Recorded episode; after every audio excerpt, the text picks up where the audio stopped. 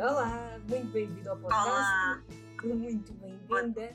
Um, a tal convidada mistério que eu estava que eu estava a guardar. Normalmente eu dou sempre umas pistas, mas desta vez não me disse nada, não, não, não, anunciei nada a ninguém. É só mesmo mistério. foi assim muito mistério. Só anunciei uma coisita muito leve hoje, no, ah, aliás, na segunda-feira, que é quando nós estamos aqui a gravar. Um, e anunciei uma coisa muito levezinha para ninguém saber quem era. E ah, pronto, agora já sabe. Bem-vinda, Cláudia. Bem-vinda aqui ao Olá. podcast da Safarida.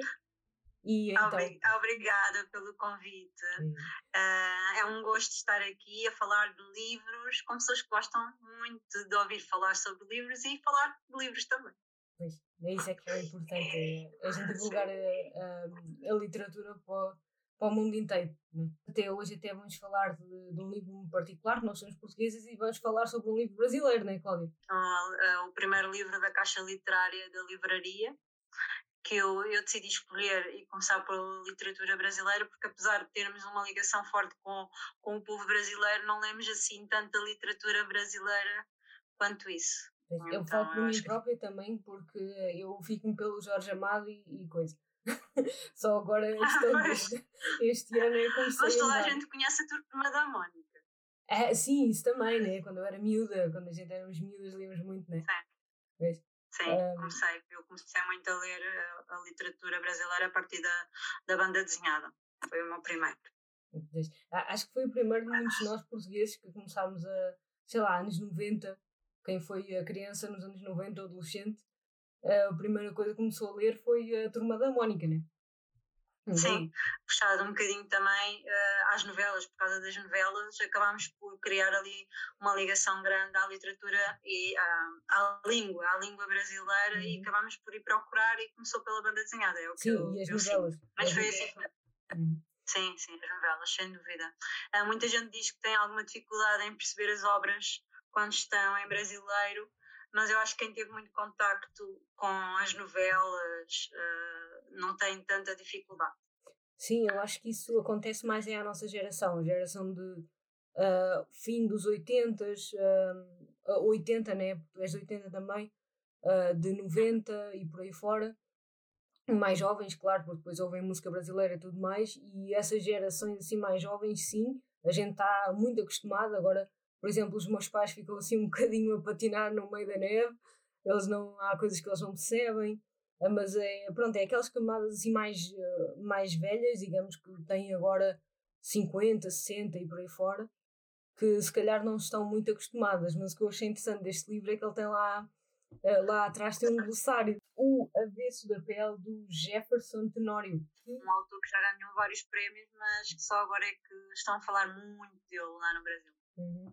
Pois é, é este, é este livro aqui e o Tortarado, que eu tinha uma, uma curiosidade imensa. E então estava a pensar, ah, né, qualquer dia quando sair em e-book ou quando sair em Portugal qualquer coisa vou comprar. E assim quando tu disseste aquilo da caixa, eu, peraí, peraí, peraí. Reserva. Eu nunca, tinha ouvido, eu nunca tinha ouvido falar neste livro, nunca tinha reparado ou Hum. nunca me tinha chamado a atenção. Eh, eu até sou uma pessoa que gosta de ver muito os canais brasileiros e estar dentro das novidades da literatura brasileira. Mas este, assim que vi a sinopse, eu, foi a sinopse que me chamou a atenção. É, a mim foi, pronto, foi a sinopse, claro. ah, achei muito interessante a capa. A capa achei interessante. Achei muito Uhum, diferente, sim. né, a ilustração, porque normalmente o- as capas dos livros, tanto ah, a gente em Portugal como no Brasil também, agora já está melhor. Mas é raro tu ter as capas ilustradas. São sempre muito fotografias ou coisas muito, sei lá, muito gráficas, também é bonito, né? Mas esta aqui ah, mereceu uma ilustração e realmente passa muito bem com, com o livro. E esta ilustração tem uma história. Fica a sugestão vocês procurarem a história desta imagem, porque tem uma história muito interessante por trás dela. Ah, e é de um artista que o autor hum, gosta bastante. já faz todo o sentido.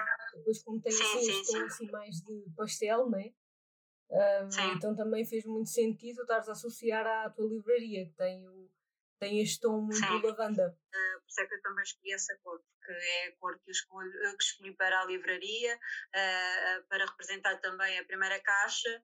Ah, aliás, com a caixa literária foram flores nestes tons também. Ah, E tive- Portanto, acho que é uma boa escolha, um, é simbólico. Estou a cobrar para fora do país uh, mais 5 euros. Até não acho que tenha, esteja uhum. a fazer um, um preço não, muito alto. Estou, estou, estou um, a pagar parte desses desportos, uhum. da minha parte, da mesma forma que também o faço aqui em Portugal. Acho que é muito mais justo não, tá não, não cobrar. Vou falar sobre o livro. O que é que tu Olha, um, esta, este livro, até ao momento, é uma das minhas leituras preferidas deste ano. Foi uma, um livro que me tocou muito, sobretudo por causa da relação do nosso protagonista, uh, narrador, uh, com, o, pai, que é o, narrador, que é o protagonista, não é? E um, por causa dos temas também abordados, que me dizem muito, uh, sobretudo por causa das raízes do, do meu marido, um, e porque ele já passou pelo preconceito em relação à pele, e este livro vai abordar muito essa questão. Depois, a relação pai-filho uh, é uma relação que também me diz muito. Eu também perdi o meu pai muito cedo e revi em momentos uh, em relação a essa perda, então senti muito a história. Uh, depois, uh, sendo humana, é difícil não nos sensibilizarmos com, com esta história. Uh, e quem ama livros e literatura também, eu acho que irá gostar muito, muito, muito, muito de ver aqui a literatura representada, porque o nosso protagonista ama a literatura. Isso é visível na forma como ele utiliza a literatura para salvar ou para mostrar que acredita numa mudança e isso é maravilhoso. Então adorei uh, o livro, adorei. Hum. É, eu achei, achei muito interessante uh, a maneira como ele fala do pai dele. Um, pronto, meu pai ainda está vivo, graças a Deus, e continua ainda. Mas uh, pronto, portanto, não, eu não sei, uh, só sei a perda de, é sentir. De, de, ter perdido os meus avós. Pronto, ele deu-me uma ilusão também de eu fiquei a pensar uh, quais seriam as coisas que me iam lembrar do meu pai e quais são as coisas que eu me lembro uh, do meu pai, porque ele falava muito na questão da literatura, porque né, que era, o pai dele era professor português, de, e então um, eu fiquei assim muito naquela. O meu pai tem muita coisa por carros, ele, ele faz pintura de carros e é, é a paixão dele e é, é, é, pronto, digamos que é o sonho da vida dele uh, que ele conseguiu fazer. Um, é estar rodeado de, de, carros clássicos, especialmente, né? carros de luxo e por aí fora. E então, cada vez que eu vejo um carro desse a passar na rua, é impossível eu não me lembrar do meu pai. É impossível, entendes? Então, ele fez-me lembrar que coisas é que nós associamos aos nossos pais, assim, que memórias é que nós temos deles, as memórias da infância, uh, do que é que aconteceu, do que é que não aconteceu, do que é que poderia ter sido feito. Eu achei isso muito esse tipo de recordações, esse tipo de impacto que ele dá, achei muito interessante. Uh, e não é só, ele também, para além dessa relação que faz entre a pessoa e o objeto, ele um, um, também mostra a, a, relação também com uma comunidade.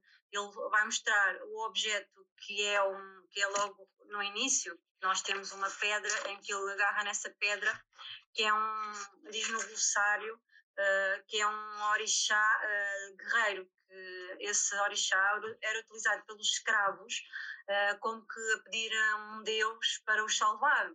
E ele começa a relatar as memórias em relação ao pai a partir do momento que agarra nesse objeto. E então uhum. esse objeto acaba por ser também uma representação de toda a comunidade uh, é? e, e de, de, representar também o preconceito racial, que está muito evidente neste livro. Sim, porque os orixás é, hum, é aquela, é aquela cultura da toda aquela religião que eles têm, ainda Iemanjá e e de todos os. Este, este uh, tem um nome que é o, o orixá guerreiro chamado Ogum, que é uma pedra que depois fui pesquisar uh, e é uma pedra que representa o deus de Ogum, uh, hum. que era essencialmente utilizado pelos escravos em África. Portanto, ele vai às raízes de uma cultura buscar este elemento que abre portas para depois entrar nas memórias do pai, que está sempre relacionado de alguma forma com, com a sua pele, com o tom de uhum. pele e a forma como é tratado Sim. pelo outro por causa também da sua pele. E uh, achei também muito interessante essa questão da religião, porque uh, já que falas nisso, porque um, a maioria de, das coisas que eles têm no Brasil, das religiões, da, uh, por exemplo, a, a capoeira, uh, todas essas tradições que eles têm que são lindíssimas, vêm muito de Angola, maioritariamente. Maioritariamente sim, eles trazem, de Angola. Sim, eles, tra eles trazem muita cultura. Eles trazem sim. muita cultura de Angola e trazem muito aquele espírito de índio e às vezes um, o que eu acho interessante é que nem os próprios brasileiros sabem ou nem tentam pesquisar, parece que é assim uma coisa muito. Ah, já estava aqui quando a gente cá estava, entendes? É assim uma, uma coisa muito. Mas isso acontece, eu acho que também acontece muito connosco, porque sim, nós sim. também não pesquisamos as nossas. As nossas já, uh, vamos, crescemos no meio e acabamos por aceitar e continuar muitas dessas tradições, como as touradas, é. essas coisas todas. É. Muitas vezes não vamos pesquisar uh, o, o, fundo é, da, da questão. É, às vezes há aquelas coisas que tu, eh, tu vives na boa e tu ficas assim naquela, ah, a gente já cá estava, mas depois há um clique qualquer que a gente fala assim na cabeça, ah, realmente eu nunca tinha pensado nisto, realmente vou ver porque não sei o quê. E acho que este, este livro pode talvez fazer um clique uh, e pode talvez fazer assim essa coisa do. Este, pronto, é assim, a gente, a gente não, não nos dirige nada, porque nós somos maioritariamente católicos e evangélicos e por aí fora mas uh, as pessoas que têm estas crenças, se calhar podem um, associar algo ainda muito maior daquilo que nós poderemos associar, que é a memória paternal. A questão de a pele e o avesso da pele, quando ele faz que é assim uma espécie de segunda parte. Que é, ele está a falar da parte externa, não é? Do, do, daquilo que as pessoas veem, né? que ele é escuro e, e toda aquela discriminação social e tudo mais. E depois ele fala do avesso, que é o que eu acho que é, é aquilo que nós, uh, gente pálida, digamos, né? digamos, né, portugueses e todos os brancos e por aí fora, é aquilo que nós não vemos e é tudo aquilo que eles sentem, uh, é aquilo que, que nós devemos de ter um bocadinho de empatia para ver. O que é que tu sentiste quando ele aborda a questão do avesso da pele. Eu acho que muitos dos leitores, quando uhum. vão ler este livro, vão tirar eh, conclusões diferentes em relação a essas passagens, quando ele aborda mesmo, tens que guardar o teu avesso da pele. E hum, eu acho que isso é o que é interessante neste livro, é que nós podemos mesmo tirar uma mensagem diferente, cada um de nós, porque vamos focar a nossa atenção num tema, outra pessoa vai focar noutro. O livro é cheio, não é só sobre racismo, é sobre uhum. muito mais do que isso, mas esta vez da pele pode ser aqui como uma metáfora para, para muita coisa, ou então também pode ser um, um significado para cada um de nós. Eu, eu senti-me assim muito num lugar de epá, eu não sabia disto. Eu não, eu não, não, fazia a mínima ideia de, de, que este tipo de coisas passassem pela cabeça de outra pessoa um, e depois eu jogo muito, não sou muito empática, e então às vezes tento-me sempre colocar nos sapatos da outra pessoa. E então uh, eu tentava analisar aquilo de uma perspectiva muito. Ei, como é que ele pode estar a sentir isto? Ou como é que ela pode estar? Porque também há uma personagem feminina que acaba por sofrer um bocado no meio daquilo tudo. Um, e estar a pensar como é que ele pode estar a fazer isto, como é que ela pode estar a sentir isto e como é que não fez isto e não fez aquilo e acaba por estar. Ah, porque é que não, porque é que não uh, respondeu, porque é que não pôs a sua vontade. É, essas, fora, essas coisas assim. Mas... Como é que as coisas, a questão de. Uh, foram caminhar para este sentido e podiam ter ido para outro completamente diferente uh, se a pessoa tivesse feito uma coisinha aqui e ali.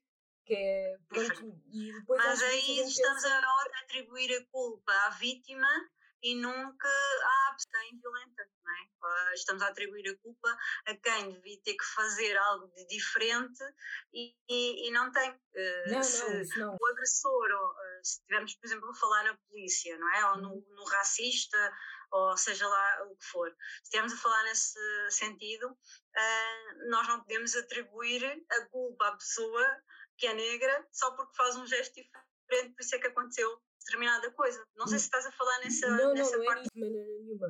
Um, ah. O que eu acho é que, ah, sei lá, por exemplo, temos assim partes em que uh, uma mulher acaba por ser um bocadito mais uh, submissa. Ah, violenta. Uh, é, e então acaba por ser... É, né, e há coisas que não, não interessam né, e que não deviam ser feitas ah, okay. nos dias de hoje, estás a perceber? E sim, sim, sim, uma relação tóxica, estás a falar da relação é. tóxica entre eles, ok. É, não estava então, a perceber. Pois era, é mais por aí. Okay. Nós, eu, estava, eu estava a pensar que estavas a falar na parte final da, da violência com a polícia e não estavas a falar nessa relação tóxica com, com eles os dois, ok. Já, é, já entendi então a tua posição. É, pois é, é mais por isso eu acho que às vezes. Mas, mas quantas vezes, não é? Quantas vezes, quantas vezes cometemos esse erro? Quantas vezes eu não, começo, eu não cometo esse erro e às vezes eu acho, acho interessante assim esta perspectiva porque eu acho que a nossa geração ainda foi muito influenciada por aquela do tá calada. Uh, por aquela. É, ainda fomos muito influenciadas por esse tipo de coisas, uh, esse tipo de comportamentos assim um bocadinho retrógrados. Então, nunca mas já percebi. Mas já percebi. Mas tu, percebi. Sim, sim. Mas eu, uma coisa que eu também achei interessante é que neste livro não é só a violência contra a mulher. Sim, Aqui nós temos a violência contra o homem, que também é uhum. muito pouco, é um tabu. Assim, é um tabu. Os homens não se queixam, também, uh, não é? E são vítimas de violência doméstica, mas por, por, causa do machismo e do ego nunca é, nunca é falado, nunca é abordado. Um, outra coisa também gostava de, de, de, falar, ah, em relação ao avesso da pele, ainda sobre essa questão do avesso da pele, uhum. um, eu estava a dizer há pouco que pode ser como uma metáfora, não só porque nós também somos todos iguais por dentro, não é? é. Apesar da nossa cor exterior ser diferente, nós todos somos completamente diferentes, mas nós temos todos um lugar em que só nós sentimos através da nossa história, do nosso passado, das nossas relações, e esse avesso da pele acho que pode representar muito esse lugar, aquele lugar que só guardamos para nós e só nós é que vamos entendê-lo, mais ninguém vai conseguir perceber. Por isso é que eu tento sempre fazer esse tipo de empatia, mas há sempre um limite para isso, porque uh, pronto, tu é que estás a viver a tua própria situação. E, hum, e isso achei muito interessante, que às vezes as pessoas esquece, esquecem-se muito. Uh, e ele até estava a falar em algumas teorias do passado que diziam que geneticamente e tudo, todas esse tipo de coisas, uh, mentiras, né? porque um, isso nunca foi provado, isso não é, não é verdadeiro.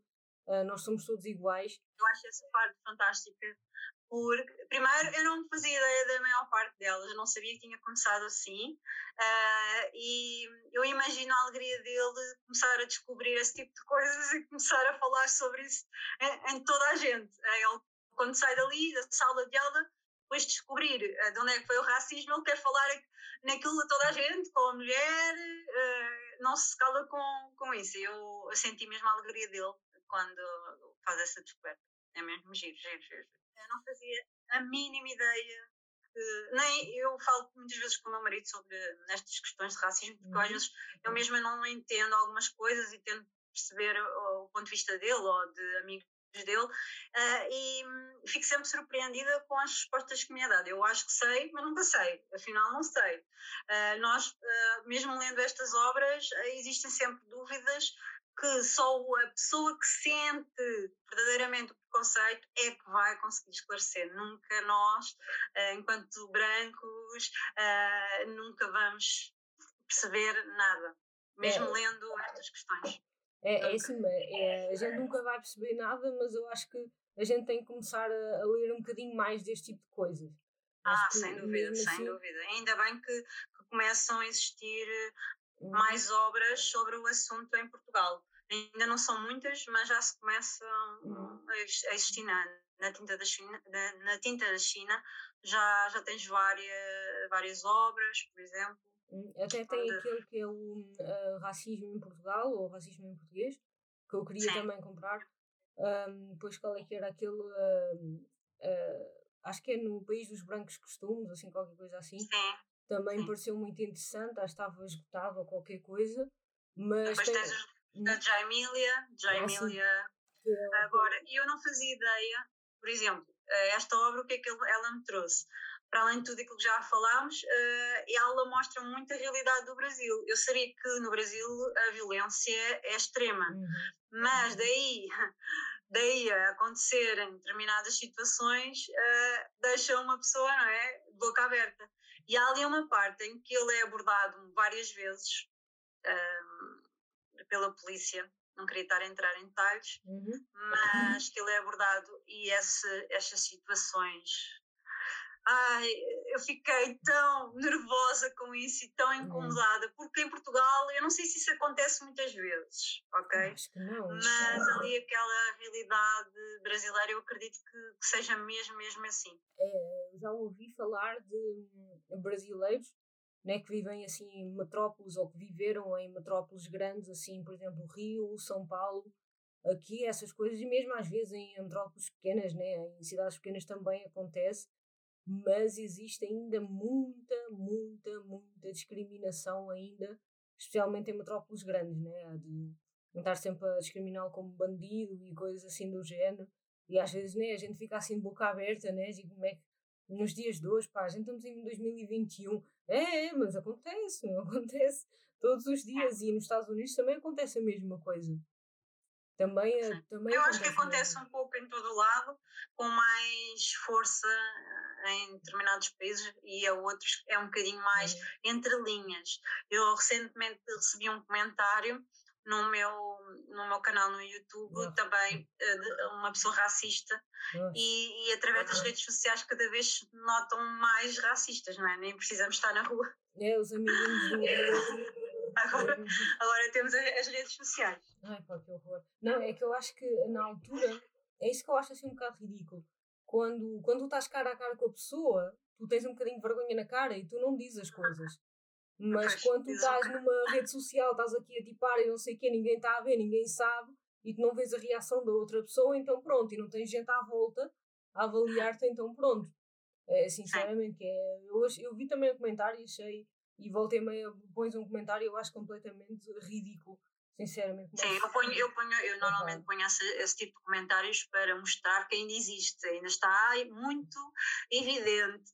Não é de forma, não é para me defenderem, não é para se comoverem com nada, não é para me irem defender, é só para chocar, sabes? Uh, olha, isto aqui ainda continua a existir, temos ainda muito trabalho pela frente, portanto, e agora, uh, pegando nestas, nesta última frase que estou a dizer, eu notei que através da literatura o nosso protagonista, não é? Uh, acredita e defende muito os seus ideais. Ele, ele acredita no poder da literatura, eu também o faço, acho que tu também uhum. acreditas no mesmo, não é? Uhum. Nós estaríamos aqui se não acreditássemos uhum. que a literatura pode ser uma forma de, de mudança, de mudar mentalidades. E então achei muito interessante a forma como ele utiliza a literatura, a obra que ele escolhe é. uh, através da violência, não é? Porque nós temos ali uma turma uh, super violenta, uh, com algumas frases racistas, mal educados, e ele consegue, através dessa mesma violência, buscar uma obra para mostrar aos alunos e, o poder da literatura. E isso é tão. é mágico. Eu acho que essa passagem é inesquecível, fantástica. É, eu achei a perspectiva dele fantástica também, porque por causa disso mesmo, de, de ele uh, escolher então a, a literatura uh, como meio de, de mudar mentalidades, né? Que é aquilo que sim, a gente tenta sim. fazer. Sim, sim. A gente sim. tenta assim com a força toda fazer esse tipo de coisas e ele não vai buscar uma obra fácil. E agora, se vocês quiserem saber qual é a obra, tem que ler o livro. Tem que ler, tem que ler o livro, tem que ler o livro. Ele não vai buscar uma obra fácil, ele vai buscar uma obra clássica uh, que muitas vezes dizem que ah, não, as pessoas, os adolescentes não, não acham graça, não acham graça. Uh, mas há tanta forma de cativar, tanta forma de cativar os adolescentes para essas obras. E isto é um exemplo que muitas vezes parte também uh, da entrega que fazemos, da forma como conversamos sobre os livros e da forma como nos apresentamos as histórias. Hum. E o que eu acho interessante é que essa obra que ele escolheu, nós as duas já lemos. E estamos aqui caladinhas nem, os ratinhos. Mas vocês vão ter que ler este livro para, para saber qual é que é a obra clássica que ele escolheu para demonstrar a violência. E hum, realmente, quando ele fez isso, eu achei isso fantástico, porque eu, eu li o livro em pouco tempo porque eu gostei muito, eu estava a gostar muito da história, então é muito. Não sei se tu sentiste isso quando estavas a ler o livro, tu ficas assim, epá, só mais um capítulo. Sim, sim, sim. Os capítulos uh, curtos também ajudam e depois, quando ele começa a introduzir ali uh, outros pontos de vista, eu adorei a forma como ele costura esta história, porque começa de uma forma, depois ali no final uh, muda o para uma segunda parte e depois mete ali outros pontos de vista que nós, eu fico assim, estou a ler aquele capítulo, mas eu não estou a perceber o porquê deste capítulo aqui. E depois, e depois mais à frente eu também não estou a perceber isto. E depois, pum, acontece o que acontece. E é, eu fico, ok, já percebi tudo, já percebi tudo. E derramei lágrimas. Eu chorei mesmo muito com, com este livro. É muito difícil chorar muito. Choro normalmente uma lágrimazinha, mas desta vez não. Ai, bastante. E depois fui assistir a lives com, com o autor para entender um bocadinho uh, a sua história de vida e ele coloca muitos elementos também da sua experiência, né? enquanto amante de literatura, enquanto escritor, enquanto indivíduo, enquanto negro, uh, também coloca muito disso na, na obra. Eu também sempre aquilo que ele fala como, um, como digamos, como escritor e como a pessoa que é escura, né? Um, se realmente ele poderia ter vivido algumas das coisas que ele escreveu aqui, ou se ele se inspirou assim de uma forma mais autobiográfica ou não. Ou... Mas ele acaba por viver por ser, hum, por viver no país onde está e por ser vítima de preconceito todos os dias, não é? acaba uhum. sempre por ter eh, um cunho autobiográfico. As vezes que ele é parado e abordado na rua são praticamente as mesmas que o nosso protagonista também o é. Uhum. Sim, também, também é isso. Uh, e uma das coisas que, que eu acho assim que é muito diferente, em, uh, porque às vezes eu ficava assim muito.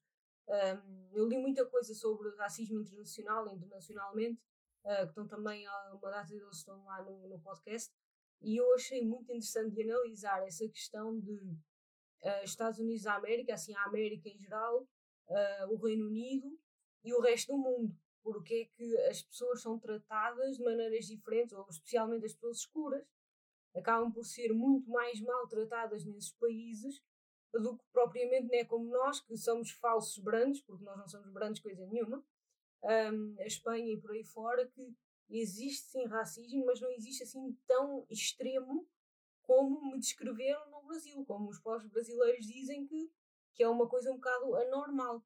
Um, e então a gente fica assim a pensar, então, mas vocês sempre estiveram lá no país, vocês ocuparam um país desde, sei lá, desde, né, desde há sei lá quanto tempo. E então a gente fica a pensar porquê. E então eu cheguei à conclusão de que a diferença é que essas pessoas eh, viveram a escravatura diretamente no país, como na América, como na América do Sul, América do Norte, e então essa diferença fez assim, um impacto histórico imenso e então por isso é que as pessoas uh, acabam por ser tratadas assim daquela maneira, né? Porque já foram tratadas desde 1800 e troca o passo, foram tratadas assim e então a coisa continua uh, às vezes. Normali normalizam, acabam por normalizar é. situações que já não têm que normalizar, mas como isto foi passando, acabam por achar que é que é o normal. Acabam por achar que é o normal, como por exemplo, nós temos, eh, não sei desde quando, mas talvez, sei lá, desde os anos 70, temos eh, talvez africanos a viver em Portugal, não sei, mas talvez desde assim muito recente, desde o 25 de Abril, né, que foi até ontem, um, e desde, desde essa altura. Mas se fores a ver, é muito mais fácil, digamos, integrar essas pessoas numa sociedade já está desenvolvida do que nos anos de 1500 ou 1800 e por aí fora, acaba por ser mais fácil porque as pessoas também já têm uma mentalidade diferente e acabam por encarar, apesar de que foi realmente uma, uma dificuldade imensa de, de, de integração que as pessoas tiveram, também já ouvi, já ouvi cada coisa, mas mesmo assim é, é muito diferente do que tu teres integrado as pessoas sendo uh, escravizadas no, no próprio terreno como foi no, nos Estados Unidos, que eles tinham lá, que eles tinham as produções de café nos Estados Unidos, era as de algodão, e, né, e toda, toda a vida eles foram escravizados, então acostumou-se, o pessoal acostumou-se simplesmente. E então até hoje mesmo, havendo a, libera, a liberalização, as coisas continuam, eu acho que, eh, pronto, né, é, é, realmente é uma pena, mas acho que é esse o motivo e é muito triste. É muito... Agora, por falar em normalização, uhum. uh, lembrando que depois de ter lido este livro, fui ver uma curta-metragem que está disponível e que ganha um Oscar. Uhum. Um, que aborda também a questão uh, do, do, racismo. Mas fala num homem que sempre que acorda há um polícia americano, ele é, ele é negro e sempre que acorda há um polícia americano que o mata. Portanto, ele tem que tentar arranjar uma forma de, quando acorda, portanto, ele vai repetindo os dias, todos os dias uh, acontece o mesmo. Ele dorme, acorda, sai do, do prédio uhum. e tem sempre um, america, um polícia americano à espera dele e depois tirem as próprias conclusões quando chegarem ao final desta curta-metragem, porque um, é assim um complemento excelente para este livro. Assim que uhum. terminam de ler O Avesso da Pele, vejam esta curta-metragem que está espetacular e aborda forma cruel uh, e abre olhos. É, é, mais um abre olhos. É, é interessante. Este livro também é muito abre olhos nesse, nesse aspecto de violência que às vezes a gente pensa que não existe. Porque não é? Como para a gente não existe, então a gente pensa, ah, se não existe para a gente também não existe para ninguém. Então, nós já somos todos livres, então. sim, sim, é essa, essa questão do uh, vamos julgar a nossa a realidade do mundo em, de acordo com a nossa realidade é, não é? É um bocadinho egoísta. É um bocadinho, um bocadinho fora do é contexto já hoje em dia. Não podemos eh, julgar uh, um determinado assunto só dependendo da, daquilo que, da situação confortável nós estamos, não é? E dos uhum. privilégios que nós temos. Sim, porque nós somos muito privilegiados em relação a, a, a muitos outros países. A tanta claro. coisa. A tanta coisa.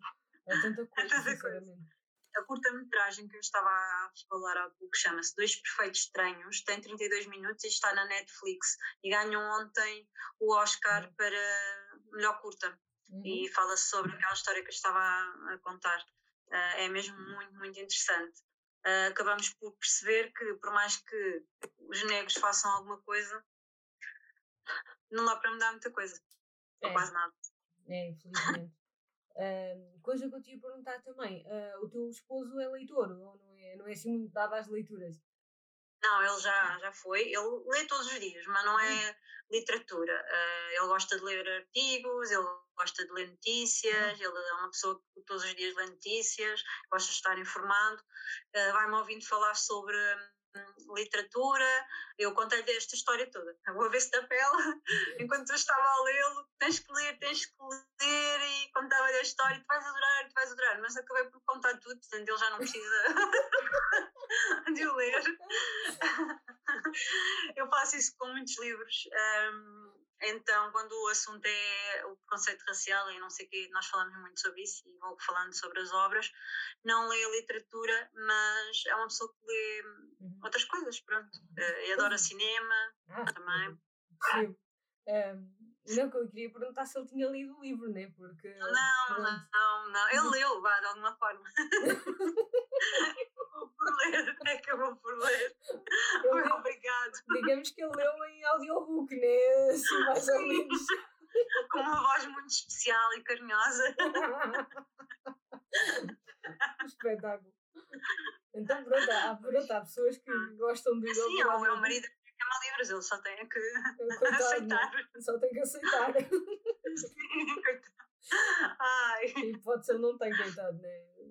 É. Ai, opa, enfim. Também me recomendaram outro livro, uh, disseram que eu ia adorar, tinha muito a ver com a questão dos retornados de Angola para uhum. Portugal e também vai falar sobre esta questão de até de racismo entre eles. Portanto, uh, quem é que é o mais escuro, quem é que é o mais claro, estás a perceber? Uh, uhum. lá eles sofrem muito também disso.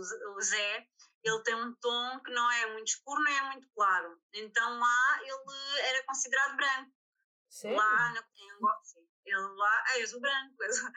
Pronto, então, até dentro da própria comunidade existe esse, esse preconceito de quem é que é mais uh, escuro, quem é que é o mais claro, e ele fala uhum. muitas vezes sobre isso, que metiam-no muitas vezes de lado por causa do tom de pele dele, mas uhum. que ele, como sabia jogar muito bem à bola, acabava por cativar as pessoas Uh, e conseguia integrar-se nos grupos e toda a gente gostava dele por causa disso, estás a perceber? Então lá era assim. E o, o livro chama-se O Retorno, é da Dulce Maria Cardoso. Uh, é um livro que entra no Plano Nacional de Leituras e também me foi recomendado muito, muito. uhum. depois de eu, de eu, ter falado sobre o avesso da pele. Eu queria também fazer menção é a questão da representatividade, uh, porque tem, tem existido muito mais desde os anos, sei lá, uh, desde há uns anos para cá, tem existido muito mais filmes, séries, literatura e por aí fora. Eu acho isso importantíssimo e às vezes as pessoas ficam, ah, é, também não era preciso. Assim com aquelas bocas idiotas, né? Que é, ah, também não era preciso, também. Porque qual é que é o problema da representatividade e porque é que tem que ter as coisas, não sei o quê. Mas tem que ter. A gente não sente falta porque a gente já tem.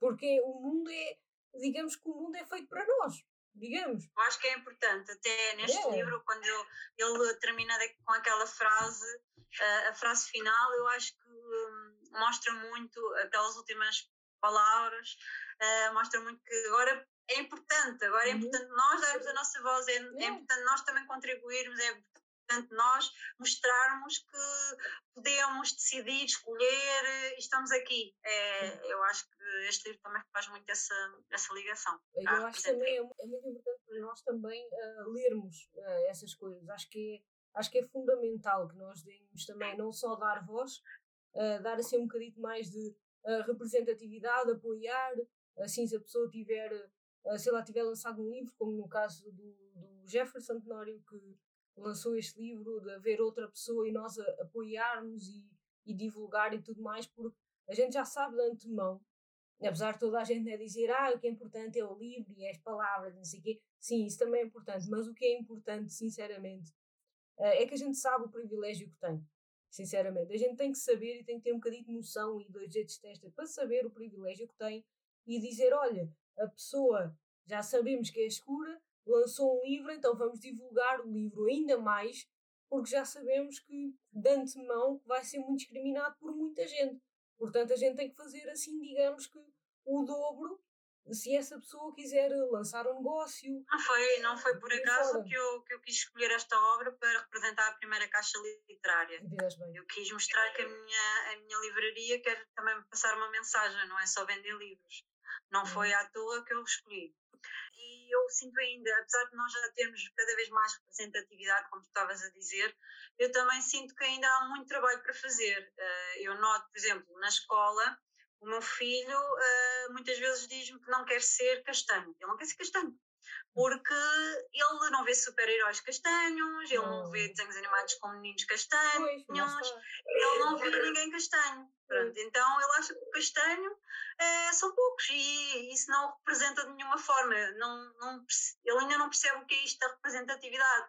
Uhum. Mas eu uhum. tive que lhe dizer: olha, mas tu, conhe tu não sei se conheces, mas tens o Pantera Negra, que é um, um super-herói espetacular mas eu tive que mostrar, sim, tive que mostrar imagens do Pantera Negra para ele perceber que sim, existe um super-herói castanho que é espetacular e que tem tanta força ou mais do que os outros. E ele ficou a pensar, pois é, ele é terrei, ele tem assim muitas mulheres à volta. pois, pois, começa cedo já tem muitas vezes à volta. Tem muitas namoradas, não é, mãe? Eu, não é só por causa disso. Porque lá no, no, país também eles são. têm várias mulheres. Uhum. Pronto, pode ter vários casamentos e tudo mais. Isso tem a ver com a questão da cultura. Sim, sim. Mas ele não sente isso na escola. E agora, recentemente, nos trabalhos de casa, havia um trabalho que era. Uh, Diz-me qual, que tipo de criança és tu?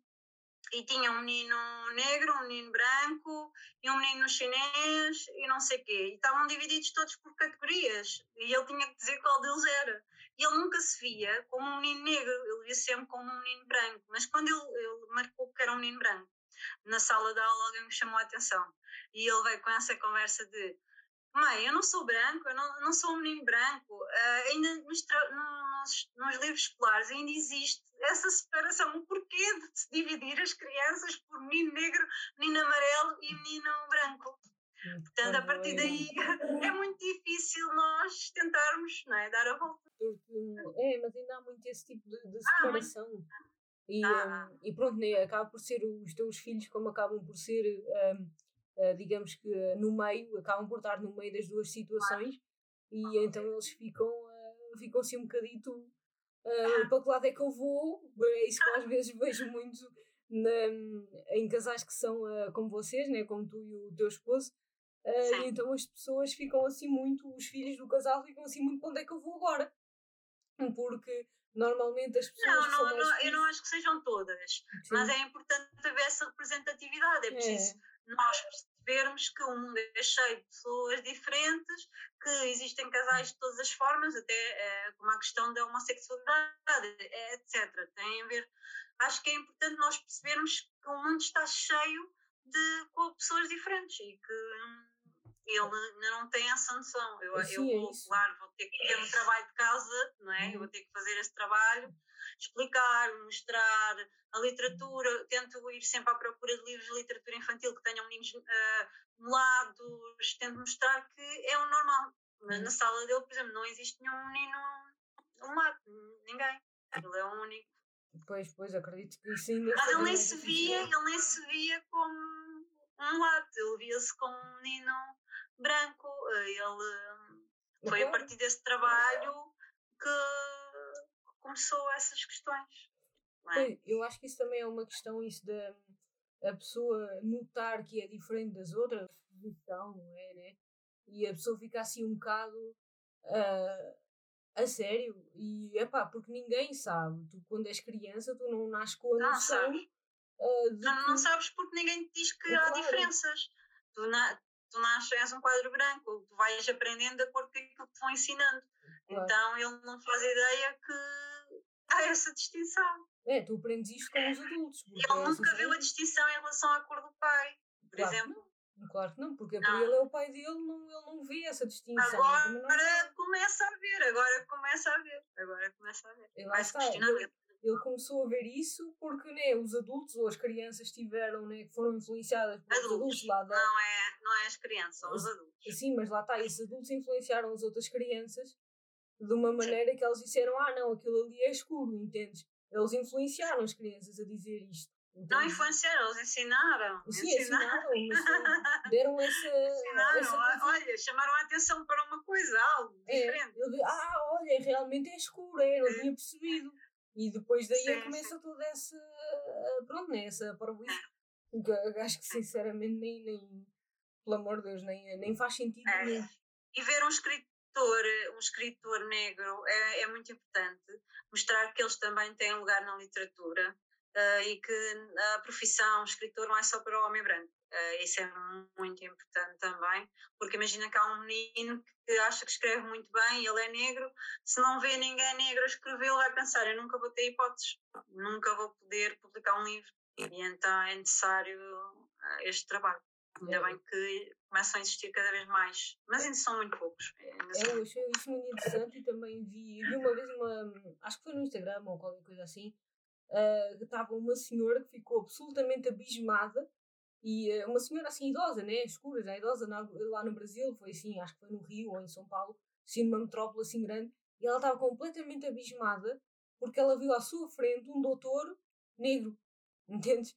Ele, ele tinha dito que realmente tinha sido o único da classe dele, né? que ele estava a falar sobre a vida dele e todo o percurso de aprender medicina e tudo mais, e que ele era muito discriminado porque era o único na, na classe dele, porque não há Eles oportunidades. Eles têm que provar muito mais desde é, que nascem. É. Têm que provar constantemente o valor. É, a pessoa tem que estar a provar muito mais, tem que provar que, que um, uh, eh, pertence àquele sítio, a pessoa tem que batalhar muito mais. Eu tenho uma amiga minha que é, é assim, a minha amiga de infância, uh, ela nasceu em Portugal, mas os pais dela são angolanos. Uh, e ela está numa área assim também científica e é a mesma coisa, acontece-lhe o mesmo, aconteceu-lhe o mesmo porque ela, pronto, ela é escura num meio que é completamente branco. Ela fez estágio na Holanda, ela também recebeu muito preconceito, como é óbvio, uh, e agora está nos Estados Unidos e é muito melhor, claro, porque há mais gente que ela sente-se mais representada e mais acolhida, né? Não tanto como aqui, porque aqui é, aqui é horrível. Um, mas mesmo assim, há sempre esse do ah, eu tenho que provar mais com os outros.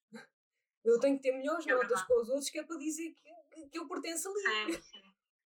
Uh, e aqui na, no livro, voltando aqui ao livro, aqui uma parte em que os alunos uh, vão fazer aqueles depoimentos uhum. no final. Achei isso tão bonito. A importância de, do professor na vida de um aluno. Então, é, por isso é que eu digo que este livro não é só sobre racismo, uh, não pensem que vão só falar sobre cor de pele, cor de pele, uh, porque não, também tem a ver com o amor pela literatura, também eu acho que é considerado uma homenagem à, aos nossos professores, às pessoas que nos marcam e nos transmitem algo, ou que metem aquele bichinho da literatura, uh, também é sobre as relações entre pais e filhos, é sobre relações amorosas, uhum. relações tóxicas também, Uh, e é sobre raízes e o nosso lugar, a solidão.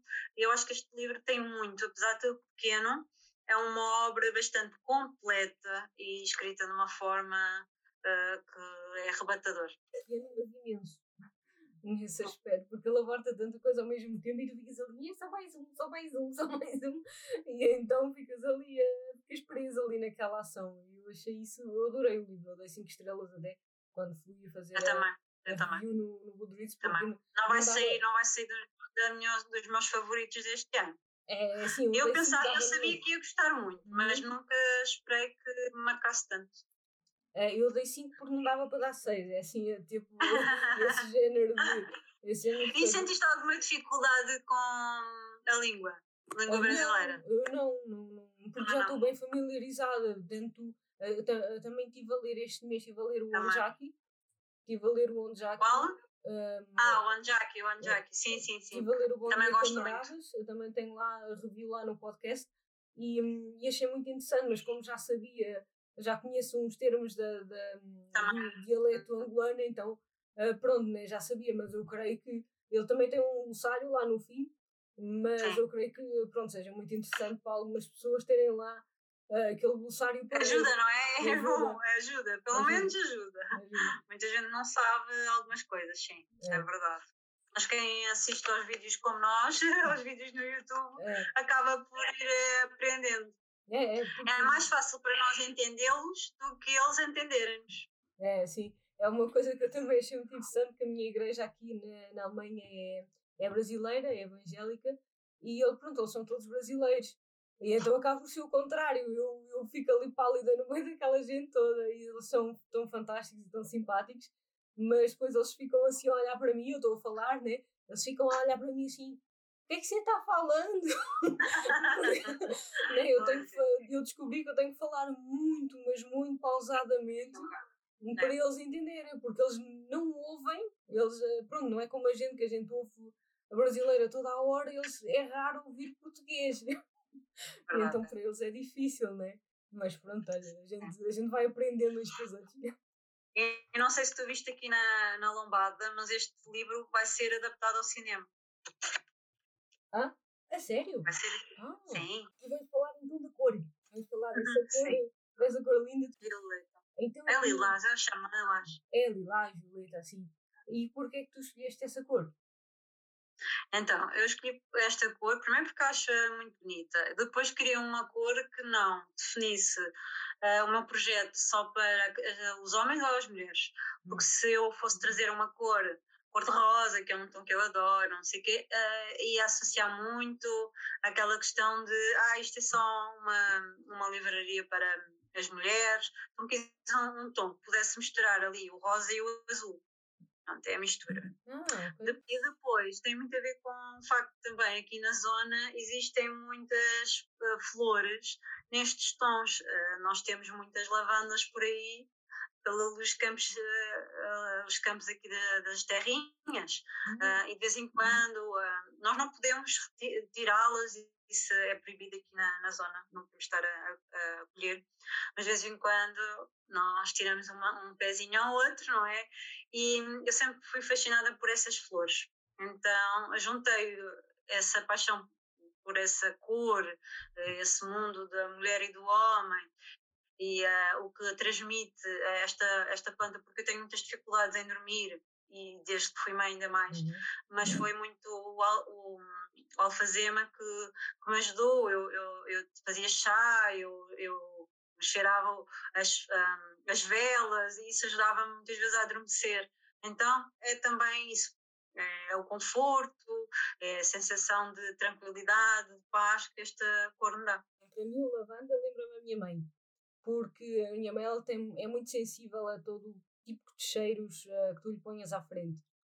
Uh, e a única coisa que, que lhe dá também que, que lhe dá também alguma calma é a, a lavanda. E então tudo o que era ambientador lá em casa, tudo o que era velinha lá em casa, tudo o que era tudo, tudo, tudo, era o rei da lavanda. Sim, olha, aqui é igual. Aqui é igual, eu também sou muito assim. Pronto, eu tenho muito problemas com cheiros, mas o lavanda é o único cheiro que eu consigo aceitar. Isso e o cheiro a café. Ah, pois o cheiro a café, isso eu acho que é comum a nós, a nós as duas, porque café, café sim, sim, sim. Café para mim, chocolate escuro é assim qualquer Mas tu foste ao fundo da questão, é? Foste procurar o, o, significado da cor. Sim, eu fui também procurar a parte, da, a parte histórica, porque eu não sabia, mas o violeta e os tons de, de púrpura e de roxo e por aí fora eram aqueles tons que se podia usar no luto. Assim, né, nos tempos vitorianos e por aí fora, quando a pessoa deixava de usar o preto, aí já podia usar assim um bocadinho de cinzento, um bocadinho de púrpura e um bocadinho de violeta e por aí fora.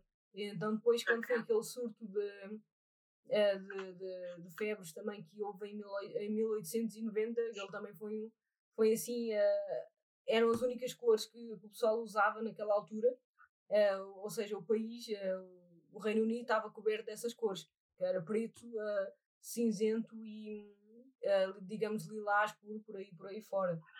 Que eu achei muito interessante. Ok, não fazia ideia. E, hum, muito interessante mesmo, não fazia ideia. E eu acho que até na literatura em geral uh, foi uma cor que foi muito menosprezada. Um, porque foi muito menosprezada como a cor do vilão, e até se tu vês nos filmes também, nos filmes da Disney, a púrpura, o lilás, essas coisas assim, são uma cor de vilão, não é não é a cor da princesa, não é a cor de. Eh, sei lá, tu não vês a Rapunzel com um vestido lilás, que é uma pena, é uma pena, porque é que ela não está com um vestido lilás, está sempre com, ou com azul, ou cor de rosa ou amarelo, por que é que não tem um lilás em cima? Não, porque a púrpura é uma coisa muito vilão, é uma coisa muito okay. vilão da Disney, que eu achei que, pronto, enfim. Mas, Mas estás a falar, se calhar, num tom mais forte, não? Sim, também, é, também. Sim, é um tom mais forte, faz lembrar um bocadinho o sangue, vá, mais ou menos. Uh, sim, mas também aquele, aquele tom violeta também, também é muito, okay. pronto, violeta, o lavanda não tanto como cor Sabes o que é que eu associo ao lilás? Associo, associo aos chocolates Milka. Ah, também, também a Milka, a Milka. É assim o que eu associo. Pronto, não tô, eu não me lembro de mais marcas nenhumas que utilizem o lilás ou o roxo. É, é muito raro essa marca estar, essa cor estar associada a uma marca mas pá, dá-me a sensação de conforto. É, é isso que eu sinto. Eu acho que a questão da lavanda dá, dá aquele. Lembra-te da lavanda e então acaba por eh, memorizar sim. aquela sensação de conforto. Agora, nós também parece que estamos a viver uma explosão desta cor é. em tudo, em roupa, em tudo. Eu é. vejo agora a cor por todo lado. É, e é isso agora que eu falar. Porque agora a tendência é esse tipo de cores pastéis é, e cores mais calmas Uh, cores Sim. assim como branco, como bege, como uh, sei lá, estas cores pastéis Sim. agora. Deve ser para contrastar com uh, os tempos em que estamos a viver. É, é, mas é, é isso foi o objetivo da moda na, nestas, pronto, nestas tendências não, agora. É, nestas tendências eles foi, o, foi realmente o que os impulsionou. Foi a eleger estas cores, tipo lilás e rosa pálido, aquele azul céu, menta, um, sei lá, branco, bege e por aí fora, e caramelo, uh, foi por causa dessas, dessas coisas assim mais pacíficas, mais uh, para trazer calma e paz e assim um bocado. E agora uhum. na primavera, essa cor do lilás está a voltar com força em todo o lado. Somos uh, homens de leitura, é bom vermos uh, que a literatura não uhum. se não tem que separar nada, nem géneros, nem raças, nem, claro. nem idade, é para tudo. É, já, né, já chega desse tipo de discriminação de que uma mulher que abre uma e já chega de afastar as, as pessoas da literatura. Então a literatura claro. já, já afasta muitos outros. Nós estarmos a, a, a colocar ainda mais né, mais, mais uh, barreiras. mais barreiras, é isso mesmo pior. Então. É, é porque há muita gente que vê infelizmente a literatura assim como uma coisa chata. A literatura é uma coisa da escola, é uma coisa que ah, não, não, não tem interesse nenhum, para que é que eu vou estar a ler e não sei o quê. E, e lembram-se daqueles romances tipo, sei lá, aqueles romances na escola que eram muito chatos e lembram-se dos Lusíadas e mais não sei o quê. Uh, e pronto, né, não, não saem dali. Então ficam a ler uma ganda seca. Ler é uma grande seca, o ler tem que ser uma coisa muito intelectual e eu tenho que ser o Einstein aqui do sítio. Não é? Não e, pá, e não, não, tem é. nada a ver, pá. A leitura... Aliás, eu, eu, sou, eu não sou nada uma intelectual nem nada disso e olha, tenho um canal, tenho uma livraria e está tudo bem. Eu acho que a literatura é mesmo para todos, não, não precisamos de ser super e mega inteligentes nem nada disso. Eu sou prova viva disso. É, Portanto... também eu, eu não, eu não venho de uma família de leitores nenhuma. A literatura pode ser tantas formas, não é? Pode ser tanta coisa. Hum, pode, pode ser muita coisa, eu acho que estimula muito a criatividade, se a gente deixar. Olha, obrigada por esta conversa. Foi muito bom falar sobre a livraria, falar sobre este livro, debater estes assuntos. Espero que tenham gostado, as pessoas que estiveram a ouvir até agora. Não se esqueçam é depois de darem-me feedback, eu também quero saber o que é que vocês acharam. Mandem mensagem, não sei. É sim, depois vou-te vou guiar também lá no, no podcast, e então as pessoas podem nos dar às duas o feedback né, um, para saber. E se vocês quiserem e agora tenho uma, uma, uma pequena surpresa que é quem ouviu esta, este podcast uh, vai poder ganhar um exemplar do Avesso da Pele através da minha livraria que eu vou oferecer, uh, mas depois têm que responder a uma, uma pergunta uh, e vamos sortear então aos ouvintes, está bem? Olha, obrigada, beijinhos, até à próxima! Tchau, beijinhos!